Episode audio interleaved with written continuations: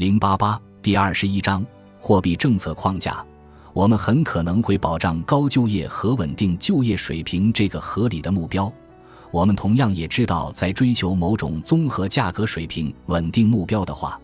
出于实用的考虑，对于如何限定这一价格水平，可能大多无关紧要。关键在于，它不应该仅仅涉及最终产品，因为在快速的技术进步的时代，这样可能造成明显的通货膨胀趋势。而且，它应当尽量基于国际价格，而不是当地价格。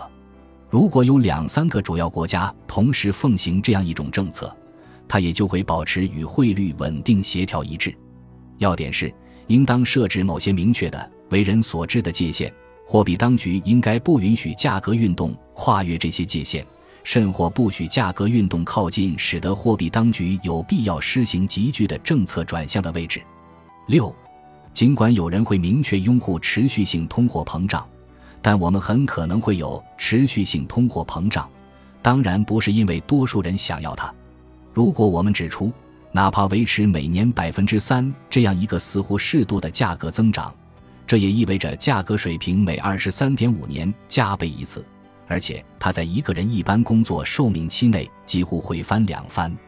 之所以存在通货膨胀会持续的危险，与其说是因为有心拥护者的强大，无宁说是因为他的反对者的弱小。为了阻止通货膨胀，公众有必要清醒地认识到我们能够做什么，不这样做就会带来什么样的后果。多数资深学者同意。阻止通货膨胀这一难题只是一个政治问题，而不是经济问题。但是，好像几乎没有人相信货币当局有权阻止通货膨胀，而且也能行使它。在存在货币政策会实现短期奇迹这一最大的乐观主义思想的同时，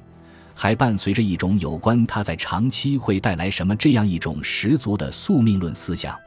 有两点东西，我们怎么强调也不为过。第一点，如果我们不遏制通货膨胀势头，我们似乎肯定不能阻止局势朝着越来越大的国家控制方向发展。第二点，任何的价格持续上升都是危险的，因为一旦我们开始依靠它的刺激作用，我们就已卷入一种局面：除了选择更多的通货膨胀，或选择衰退或萧条来为我们的失误付出代价，我们别无其他选择。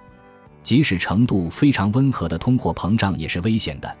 因为他通过制造一种局面而束缚了那些负责政策的政治家的手脚。在该一局面下，每当出现一个问题，再增多一点通货膨胀似乎是唯一简便的出路。我们没有篇幅来述及各种旨在保护个人免遭通货膨胀之苦的努力途径，比如规定了工资随生活费用成比例增减的协议。他们不仅趋于助长这一过程的自行加速，而且提高了为维持其刺激作用而必要的通货膨胀率。因此，请注意，通货膨胀总是使得普通收入者越来越不可能依靠自己防老。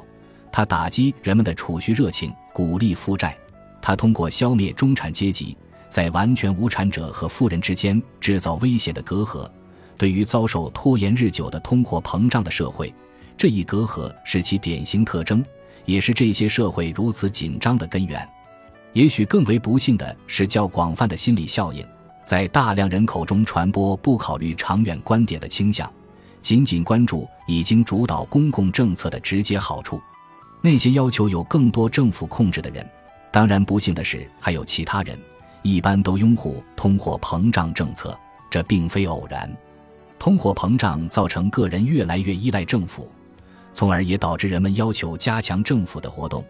也许社会主义者会把这当作有利于他们的论据，但是那些希望维护自由的人应当认识到，通货膨胀很可能是那种唯一最重要的因素。它造成了一种恶性循环，即政府行动使得政府控制变得越来越必不可少。出于这一原因，所有愿意阻止政府控制日增势头的人。应当把努力集中在货币政策方面。仍然有这么多才智横溢和消息灵通的人士，他们在其他多数方面捍卫自由，但是被扩张主义政策的直接利益所诱惑，支持某种长远看必然破坏自由社会的基础的东西。也许没有比这更为令人沮丧的了。